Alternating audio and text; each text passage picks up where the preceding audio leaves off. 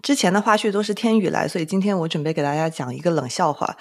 呃，很多人在学英语的时候，经常会把频道 channel 跟香奈儿的 Chanel 拼写搞混，没有办法记住到底有几个 n。其实有一个非常简单的方法，就是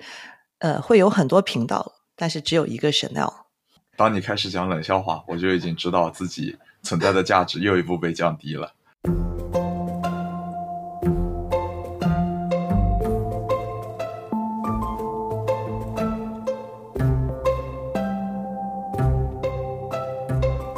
迎来到 Slow Brand，和我们一起探讨如何慢慢做品牌。我们通过讲述不同的品牌故事，探寻他们如何建立与人、事物和世界的长久连结。大家好，我是莹莹。大家好，我是天。今天我们要聊，应该是 Slow Brand 有史以来第一个奢侈品品牌。对我们之前从来没有聊过这方面，一个是选题比较谨慎吧。首先，每个奢侈品一定会有非常多的懂哥。但是很不幸的是，至少我不是。最主要，我觉得是因为奢侈品品牌它所构建的一个价值体系有一些不同。因为这些品牌它的出发点可能往往是围绕着像稀缺、贵族的专享、独家或者是排他性去展开。那其实现在奢侈品的定义也很宽泛了，包括我们之前聊到的潮牌或者是潮奢。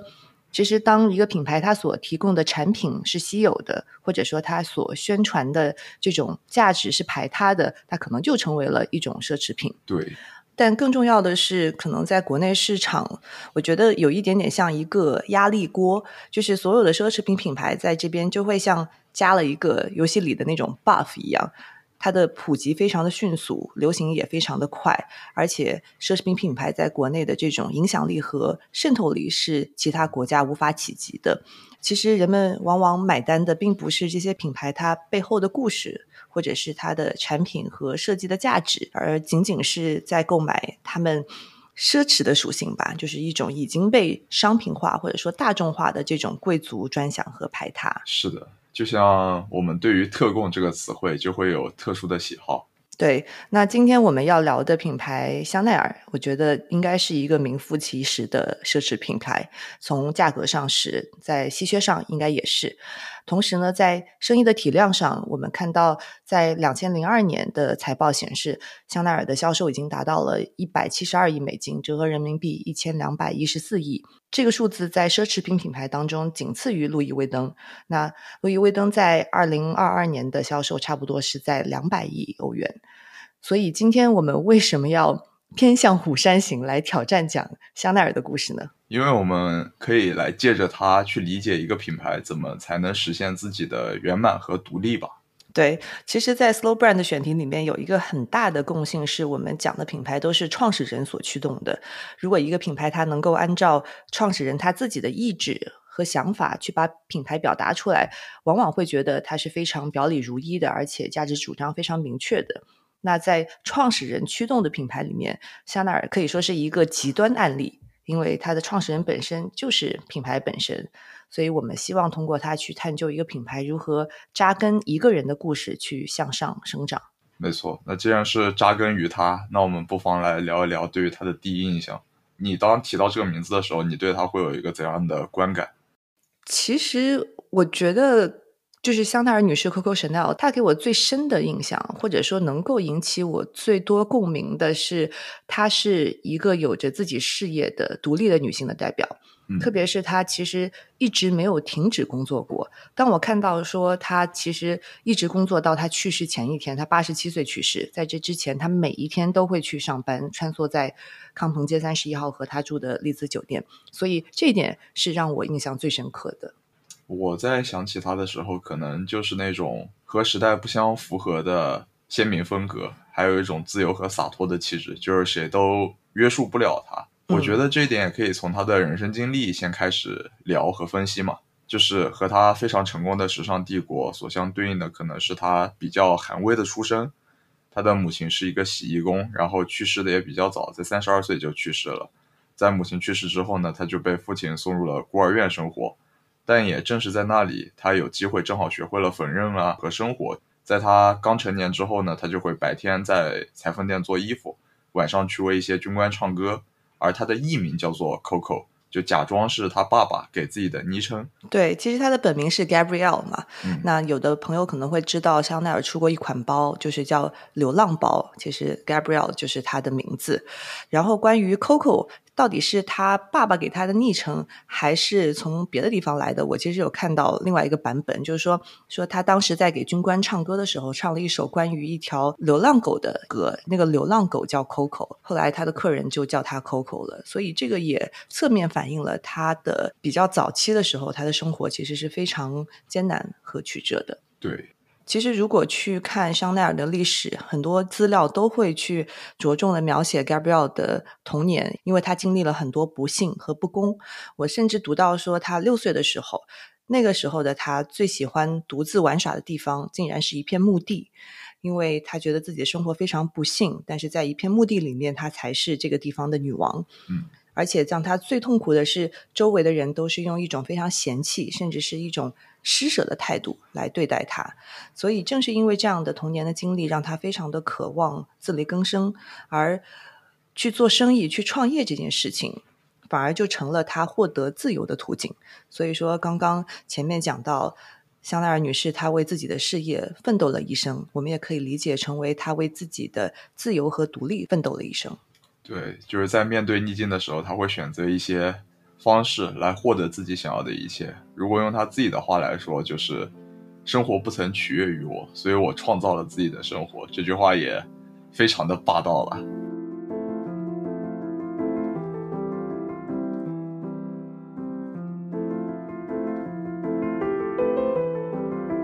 呃，首先提到香奈儿，就不得不提到他把女装的范围给扩大了。或者说，从一开始，他把一种男性服装上会有的风格带到了女性服装上。就像上面所说的，他创造的不仅仅是自己的生活，他还革新了女性的服饰和许多人的生活方式。而他做这件事的开始，起源于一九零八年的前后，因为他自己穿衣风格就比较中性化，同时在当时看来非常的酷，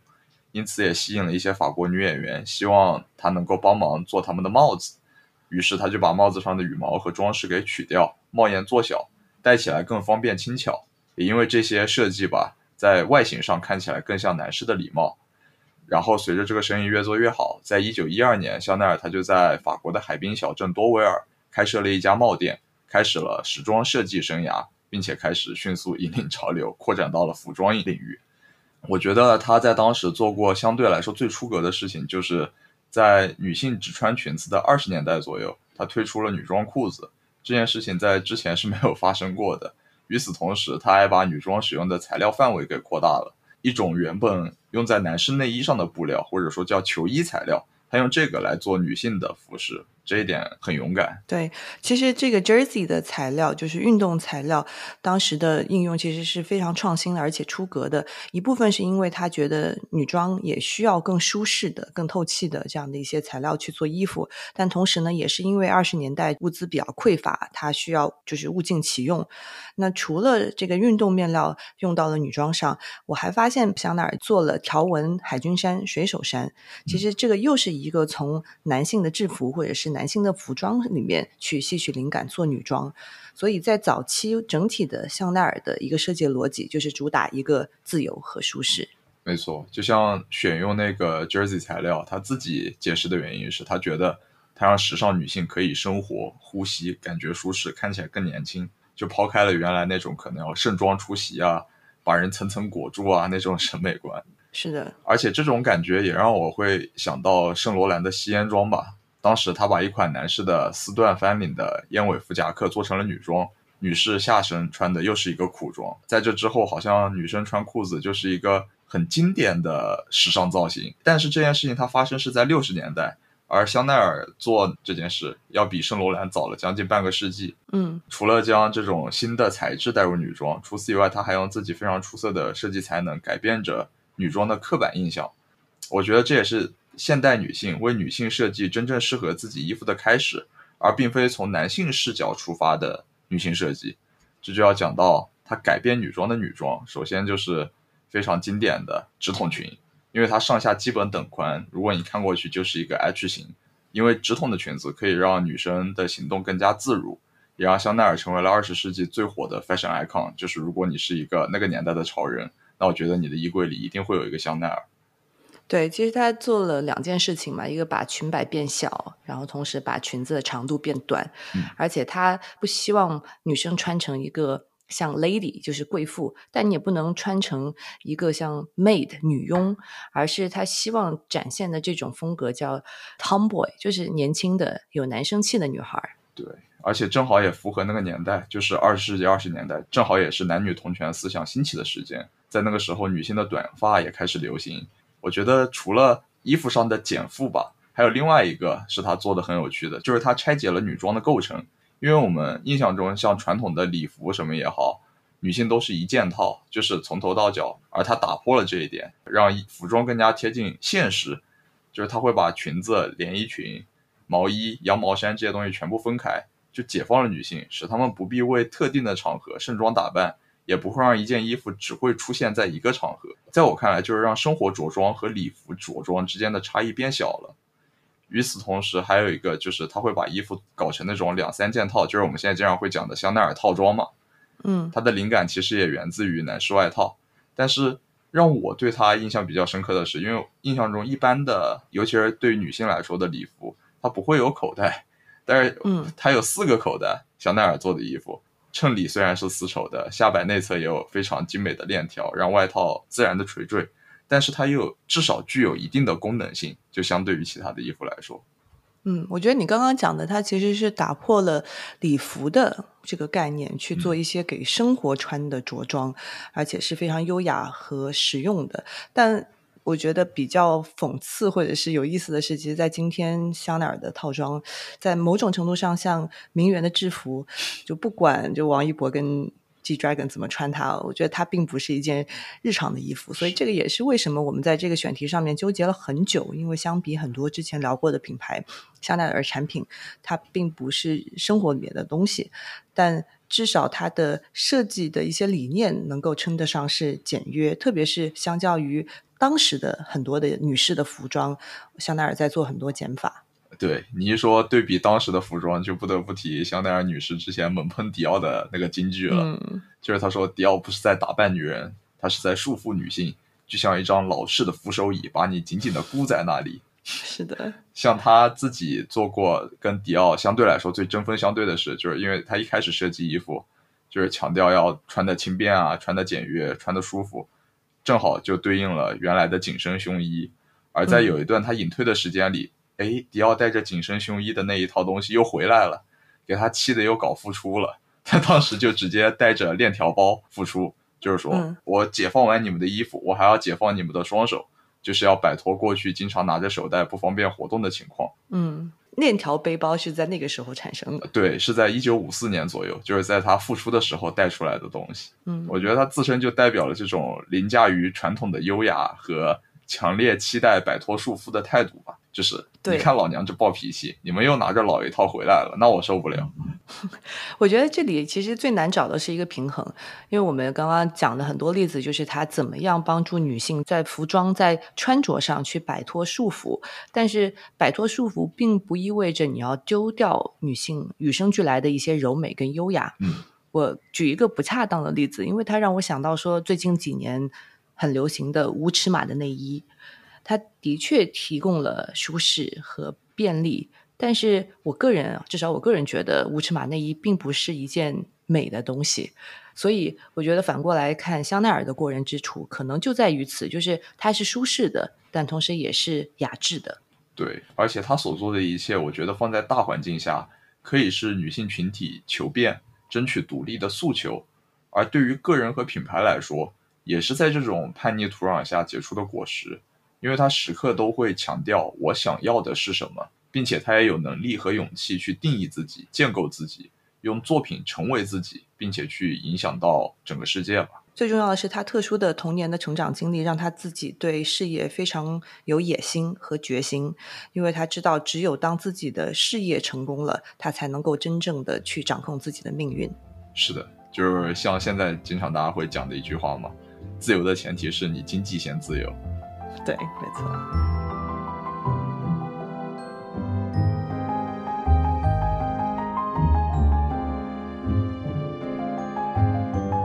呃，这一段呢，我们可能要稍微八卦一点，来讲一点香奈儿女士的情感生活，但在这些情感生活中，也帮助她构建了属于自己的价值体系吧。就是首先，我们可能第一个会提到的就是 boy couple，这是香奈儿可能这辈子最接近爱情本身的人。就是他是一个英国人，富有且有教养，还带他认识了许许多多的东西，包括文学、东方和神秘主义。但他们两个的认识其实是在香奈儿女士的第一个情夫家认识的。对我在这边再多补充一点点背景故事啊，就是前面有讲到他呃那个时候白天在做裁缝，晚上在歌厅给一些军官唱歌嘛，所以他当时就认识了一位叫宝桑的巴黎当地的上流人士。带他走入了这个法国的上流社会，但是当时这个叫包桑的这个人，他有很多个情人，所以呃，Coco Chanel 他就不甘于只做众多情人的一个，所以他就和这位分开了，认识了 Boy Couple。那呃，刚刚前面讲到他开始卖礼帽，他的第一家店也是。这位 boy couple 赞助的，但是呢，在他后来经营的不错了之后，赚了钱之后，Coco Chanel 也非常有骨气的把资助他开店的这部分投资还给了 boy couple。啊，对，首先我觉得在这里还可以再插播一句，就是可能在我们现在看来这件事情并不是非常的好，但是我觉得我们不能以现在的道德观和社会要求去约束上个时期的人，这是我想补充的一点。我们再讲回那个他的。这一生最浓墨重彩的爱情吧，就是 boy couple。我觉得最有意思的一点就是 boy couple 一开始送给他的第一束花是山茶花，而山茶花又是对他影响很深刻的花，因为他在十三岁的时候看了《茶花女》的舞台剧，从此就一直非常喜欢山茶花。然后呢，她心爱的男人又送了她一束山茶花，会不会对她后来的设计有不少的影响？像在一九一三年的时候，香奈儿女士就把这个自己最钟情的花朵以腰带的形式首次。问世，在后来也在品牌的很多地方都有流出。对，但官方其实也有给出在设计上的一种解释吧。他说，山茶花是一种充满几何美感的花。呃，而且我觉得他们呃香奈儿品牌在山茶花的这个标志性设计元素的运作上是非常成功的，因为它现在已经不仅仅是一个设计元素，甚至是像一个 IP 级别的这个存在了，非常有识别度。我还特地去搜了一下，就是在。海鲜市场的 APP 上，就是很多人他把自己买回来的那个礼盒上面花拆下来单独去卖，我觉得这个就侧面印证了这个小 IP 运营的有多成功，香奈儿有多会讲故事。没错，然后我们再把视线回到这个男人身上，除了山茶花以外，还有另外一个东西，他对香奈儿的影响很大，就是小黑裙的诞生。因为小黑裙在当时的设计是很前卫的，因为它让黑色走出了过去仆人也好、丧服也好这种刻板印象。变成一种时髦的象征，而它的诞生是怎么回事呢？据说坊间传闻啊，是在波伊去世的时候，香奈儿因为情妇的身份，他是没有资格去参加葬礼的，也无权穿上黑色的服装表示哀悼。他受不了这歧视，然后他就我就是要穿黑的，我不仅要穿黑的，我还要让全天下的女人想穿黑的就能穿黑的，把黑色变成一种潮流。这其实就是据说小黑裙出现的理由，有一种兼济天下的味道在。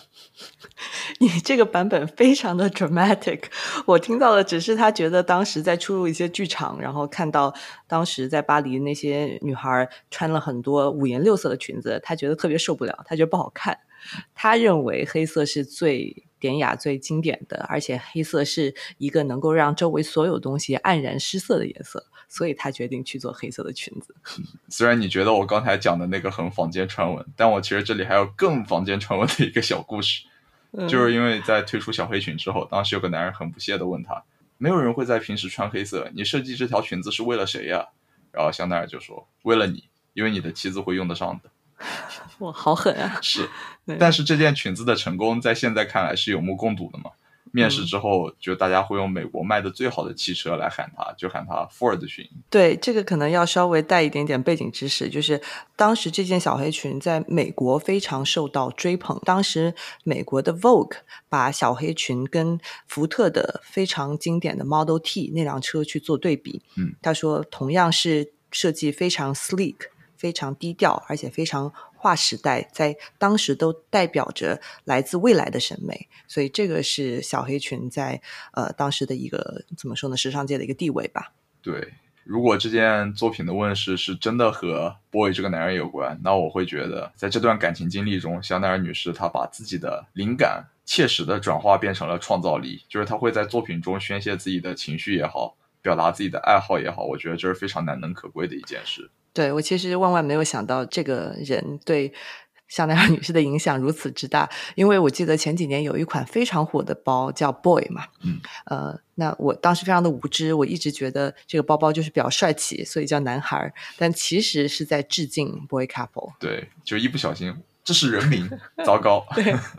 是的，是的。对，然后我们现在就要讲他的第二位，在这个品牌中留下了一些印记的男人，就是来自俄罗斯的一个帅哥，也是俄罗斯的末代皇族，叫迪米崔大公。就是当时因为十月革命，有很多的俄罗斯贵族流亡到了欧洲，然后香奈儿女士就结识了这位大公，而他们两个的认识为品牌带来了很多新的东西，就比如说俄罗斯风格的刺绣、皮草以及拜占庭风格的珠宝。而最重要的一点，在我看来，就是他把沙皇的御用调香师恩斯特介绍给了香奈儿，而当他们两个遇到一起，一个家喻户晓的产品就出现了，就是香奈儿的五号香水。他们第一次在香水里加入了乙醛。成为了一个为女性打造的香水，而不是以前过去单调的那种花香的极简设计。它的影响力有多大，也可以从二战之后看出来。为什么？因为当时美军在巴黎店外排队购买。没错，其实。呃，Chanel Number Five 可以说是世界上最成功的单品，因为它一直到现在也是香奈儿公司的 cash cow，就是每年能够为整个品牌贡献差不多百分之三十的收入。而且这支香水它在上市的时候，呃，是通过另外一家公司去生产和分销的，所以当时。呃，香奈儿女士分了很多钱给那个公司，所以在后面也进入了一些商业上的纠纷跟博弈。但是即使到四零年左右，最后就是他的这个 deal settle 到每卖出一瓶，他能够获得百分之二的抽成。所以单单每年通过香水，香奈儿女士就可以有啊，在四几年两千五百万到五千万欧元的收入，让她成为了当时世界上收入最高的女性。这也太夸张了。百分之二的抽成就已经有两千五百万到五千万欧元。是的，而且就是你去看 Chanel 很多广告，因为大家也是通过他们的广告认识就是这个香水的嘛，也是在就是很多做广告的人流传的最经典的案例。而且呢，我觉得很惊讶，就是他在美国其实影响力非常大，他是第一个在超级碗上面做广告的香水，而且 Chanel Number Five 当时。请的第一个男性的代言人是呃 Brad Pitt，就也是让 Brad Pitt 成为了首个代言女士香水的男明星。而且就是加上我们前面讲的，就是小黑裙受到了美国 Vogue 的追捧。你会发现香奈儿在发展的过程当中，经常是墙内开花墙外香。虽然说它是一个法国品牌，但我觉得它的那种先进和自由的理念，在美国受到了很多人的欢迎。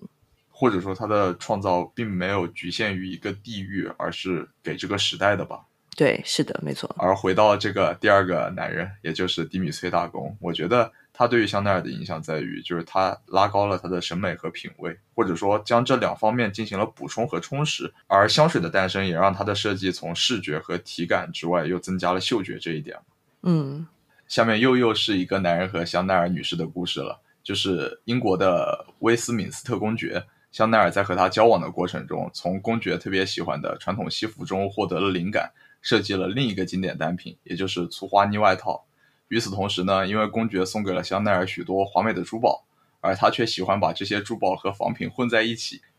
于是也产生了一个金句，就是珠宝的克拉数不重要，营造的效果才重要。珠宝不应该让你看起来富有，而是应该让你看起来迷人。嗯，我觉得这一点很有意思，因为即使是珠宝这种比较传统的装饰和首饰，香奈儿也找到了一种它更自由的一种表达，比如说，他会把项链的那个后面的搭扣去掉。然后做更长的那种长链条的项链，这样的话，珠宝它不仅仅是你戴在，比如说脖子上去装饰，而是成为服装本身的一个装饰跟点缀。嗯，而且它经常会用到珍珠嘛，那我们也都知道说这几年，因为权志龙他经常戴香奈儿的一些首饰，让珍珠也变成了男生的潮流单品。所以我觉得他在珠宝上的这个革新产生的影响力非常的持久，一直到今天。没错。或者说是他的这种理念吧，就是在他看来，珠宝本身的价值并不是最重要的，重要的是你能用这样的珠宝发挥出怎样的效果，这才是我们需要去考虑的。嗯说回到，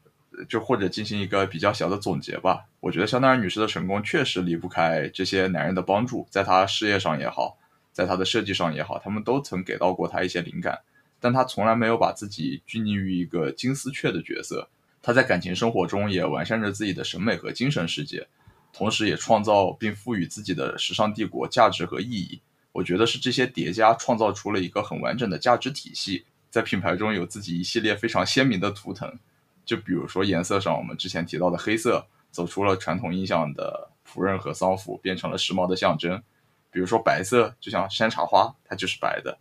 比如说麦穗的金色，这一点是因为他受了父亲的影响，觉得好麦子是一个非常有价值的东西，他一直都很喜欢那种麦穗沉甸甸的金色。因为他是八月十九号出生的，所以十九也是他的幸运数字之一。再比如说，他的名字也成为了品牌的代名词，就是那个双 C 的 logo 嘛。而这些东西，我觉得后来是在老佛爷的手上梳理完之后，才能被我们今天如此清晰的认识到。因为在沉寂了一段时间之后，老佛爷接手了之后，他又一次领衔了潮流世界，因为他觉得现在的女性还是希望既舒适，同时还要高贵优雅，是有这种诉求在的。而香奈儿的设计基因其实包括了这些因素。嗯，所以其实换句话说，这些每一个元素它都是自然生长出来的，嗯，然后再被进行归纳和系统化，并不是非常简单粗暴的，是说因为我的双 C logo 很好看，我的产品就卖更多。嗯因为很多时候品牌他会觉得，如果我做对一件事情，它可能是一个营销的事件。或者是有一个非常厉害的产品，或者仅仅是有一个非常明确的产品的卖点，我就能够实现商业上的破圈和成功。我相信做设计师的人都会碰到过客户跑过来说：“哎，你能不能给我设计一个像香奈儿的双 C 一样，就是非常经典的 logo？” 但其实并不是说你靠这样一个元素你就能成功，因为很多品牌它的长期成功并不是因为做对了一件事情，而是做对了一系列的事情。嗯在做这期节目的时候，我一直在思考一个问题。我们经常会说：“哦，我要做一个品牌，或者是创造出一个品牌。”但是不是我们更应该去想的是，我们如何成为一个品牌，就是 becoming a brand，就像成为一个人一样，让这个品牌像一个人似的，能够具有自主性、独立性和个性，然后慢慢长成为一个很完整的人，长成为一个。完整的价值体系，嗯，因为我们去对比香奈儿它的整个品牌的成长的过程，其实就是 Gabrielle 她作为一个女人的成长的过程，她的个人的生活在变得充实，她的眼界在被拓宽，她的阅历在增加，但这些都变成了品牌最宝贵的资产。没错，其实就像你说，就是一个品牌能否成功，并不是做对了一件事，而是能不能做对一系列事。这一系列事，我觉得到最后。就会变成一个非常稳固的价值体系。像这种很好的价值体系，我我印象中我是在一家书店上看到过的，也就是三联书店。光从感官上来说，我觉得这有可能是我这辈子到现在为止见过最好的理念了。就是怎么说？他自己叫三联书店，三联书店就是生活、读书、新知三联。因为它一开始是三家书店名字的组合，但与此同时，它又非常巧妙地概括了人一生中最主要的三个方面。在他们看来，首先你要学会生活，最重要的也是生活，所以生活会排在第一位。与此同时呢，如果你在生活中有读书的喜好，他们觉得这是一件很好的事情，但他们依旧会把读书放在生活之后，因为读书是一个习惯，也是一种人生的态度。而最后一步则是心知，就是心知是从读书中来的。与此同时，心知也能让读书读得更好，也能让生活生活得更好。嗯。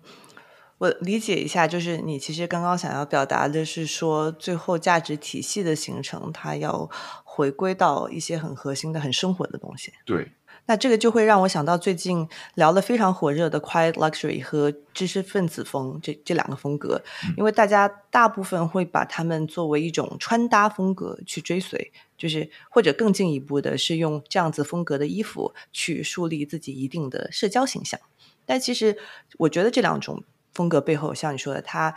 支持他的是一种生活的状态，或者是生活的哲学。嗯，那知识分子风里面最火的，比如说 Prada，那他的设计总监缪仪，他的人生格言就是要将自己所关心的各种政治、文化还有理论方面的知识和审美结合起来，去把这些他生活里面关注的这些话题用在他的服装设计里面。所以，他其实一直是在通过服装去表达一些文化层面的东西。只是凑巧这两年所谓的知识分子风火了。那其实我们也看到说，在前段时间发布的 List 的全球第一季度最最受欢迎时尚品牌榜单里面，Prada 排第一，排第二的其实也是缪仪的 Miu Miu。但其实 Miu Miu 作为一个品牌，它也一直是缪仪的一个游乐场一样的存在，在表达他个人更叛逆、更少女、更随性的一面。所以最近 Miu Miu 的衣服，你看到就会想那种小时候我们隔壁班一个最时髦、最叛逆的同学，他会把校服改掉的那种。状态跟样子，所以归根结底，我觉得衣服就是一种传播观点的一个媒介，把设计师他所向往的一种生活的状态，他所向往的一种品质，用一种可能更创造性的方式去呈现出来。那其实不管是缪仪也好，Chanel 也好，我觉得非常敬佩他们的一个原因是，他们有一种主动把握表达的一种主导权。就这种女性的气势，非常的现代，非常的超前。对，与此同时，我觉得他们的核心理念也是相对稳固的，都会认为雅致是女性真正的自由世界。她所追求的是一种得体、自我的舒适感，但她没有框定于一种审美，这其实也是非常超前的。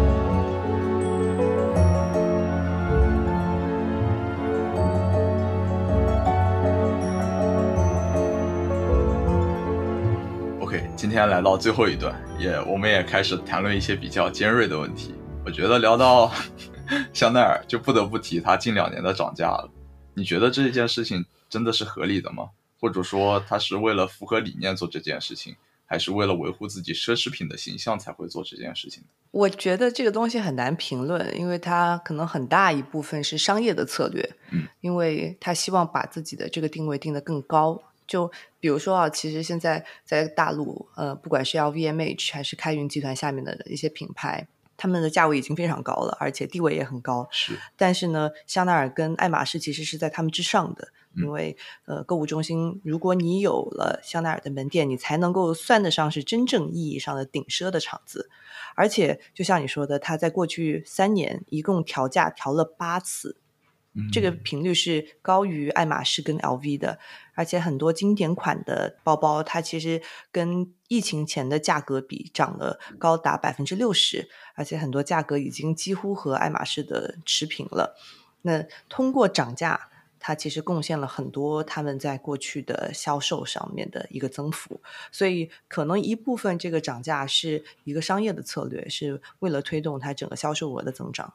我突然就想起了香奈儿他自己又曾说过的一句话，感谢香奈儿女士吧，留下了这么多的句子可供我们参考。就是他说，有人认为奢侈是贫穷的对立面，但他认为奢侈是粗俗的对立面。但是这种很频繁的涨价，在我看来，确实是站在贫穷的对立面。对，而且你从他的一些开店的策略上面也能看到，未来在规划门店上面去设置更多的私人精品店，就是专门服务于特别。高端的就是 V V V I P 那样的群体，但这一点其实又和他一开始讲的雅致和自由有一点点的矛盾吧？我觉得这种矛盾是在很早就埋下根的。就虽然他是一个非常值得敬佩的人，但你不能否认的是，他始终在试着掩埋自己的过去。就比如说，他不会承认自己童年的不幸，你也可以理解为他不愿意回忆过去不好的往事。但又是因为他本人对于品牌的影响力根深蒂固，品牌就相当于跟着他一起成长的。他在否认一些东西的时候，品牌也会掺杂一些的矛盾在里面，就会让他追求的东西变得很杂。他既要又要了，他又想变成一个奢侈品，很昂贵，他又想要变得很自由。但在本质上，我认为这两者是有一定的冲突的。嗯，我觉得从另外一个角度来看，这个矛盾可能会比较容易明白。一个是。香奈儿像我们说，它是一个创始人驱动的品牌，所以它非常的 authentic，它是真实的，它是忠于源头的，因为都是从一个人的故事去衍生出来的。嗯，但同时呢，我又觉得它是一个特别完整的一个故事，就像。非常完美的被编织出来的一个品牌，就是一个 fabricated 的一个品牌的故事。因为其实，在很多书籍还有电影的记录里面，都会讲到说，呃，香奈儿女士她其实后来在极力掩盖自己的过去，他想要去打造一个新的故事。他自己也说，很多人来到香奈儿的店里面，这些客人他其实是希望能够感受到自己步入一个不一样的世界，并在一个世界里面去扮演一个不一样的角色。所以，作为品牌，你要去构建这个虚拟的一个世界，成为一个。myth 成为一个 legend，就是像一个神话故事一样存在。嗯，所以从这个角度你去看，它前面用数字这种迷信的数字，用图腾、用颜色，其实都是构建这样的一个神话故事、虚拟故事里面必须的元素。对，从这方面说，香奈儿的品牌故事和传播做得非常到位，因为它一直在给消费者灌输一个独立且自由且浪漫的女性形象。我觉得这一点其实也可以跟 LV 进行一些对比嘛。毕竟他们现在价格非常的接近，香奈儿应该更高。对，但在我看来，他们的精神含义它会有一些差别。我觉得从本质上来讲，可能就是发明家和艺术家之间的差别，就是这种感觉的形容啊。我也知道这可能不够准确，因为在我看来，LV 它是一件很纯粹的奢侈品，就像我们之前聊的时候说要划分，那就 LV 是卖给有钱的，爱马仕可能就是卖给更有钱的，而奢侈品的鄙视链。在现在看来，更多的就是用价格在区分，谁卖的贵，谁就是老大。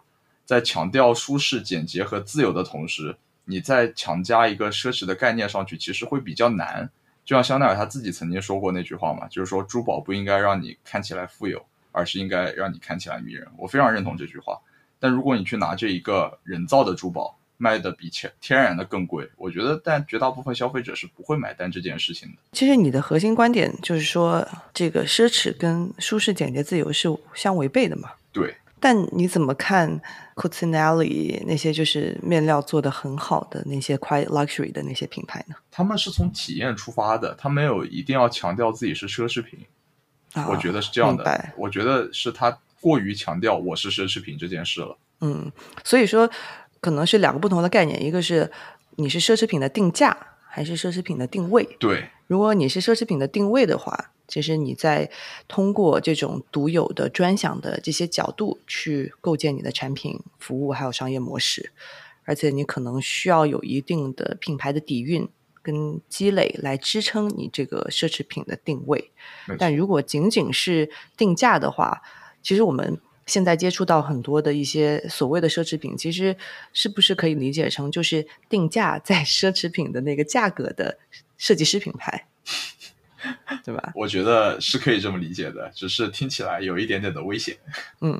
但我觉得有意思的是啊，就是我们其实前段时间也都会在说说这些奢侈品品牌，或者说这些高端的设计师品牌，他们是通过换设计总监来暂时去建立品牌的人设，然后。不断的去捕捉一些趋势，来获得不同人的一些人群的认同感。其实它的核心价值一直在变，这一点是我觉得 Chanel 做的比这些品牌都要好的。而且你去环顾四周，你会发现，呃，很多做女装出身的品牌，比如说像迪奥、像 YSL、像 Celine，其实它现在都在做男装，而且男装是一个非常重要的一个增长的一个 business 的线。所以我觉得香奈儿至少在这条线上面。守住了，即使我们看到一些男明星在穿它，但我不觉得他是在想要笼络一些男性客户，而是更加强化了它是一个女装品牌这样的认识。不过这样的事情其实也挺好理解的嘛，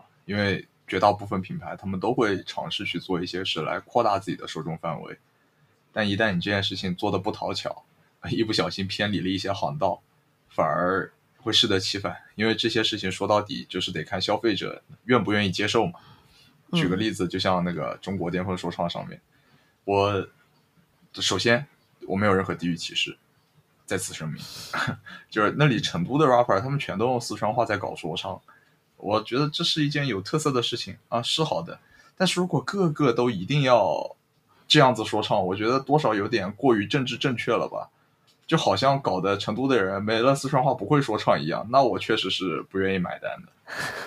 我不知道为什么我们要从香奈儿聊到说唱，但是我也想吐槽，就是这期大家都在搞帮派，就是像你说的，他非常的不包容，然后以至于老舅跟张子豪这两个东北说唱的代表被淘汰之后，我就没有动力再追下去了。我现在唯一追下去的动力就只剩法老了，很中二。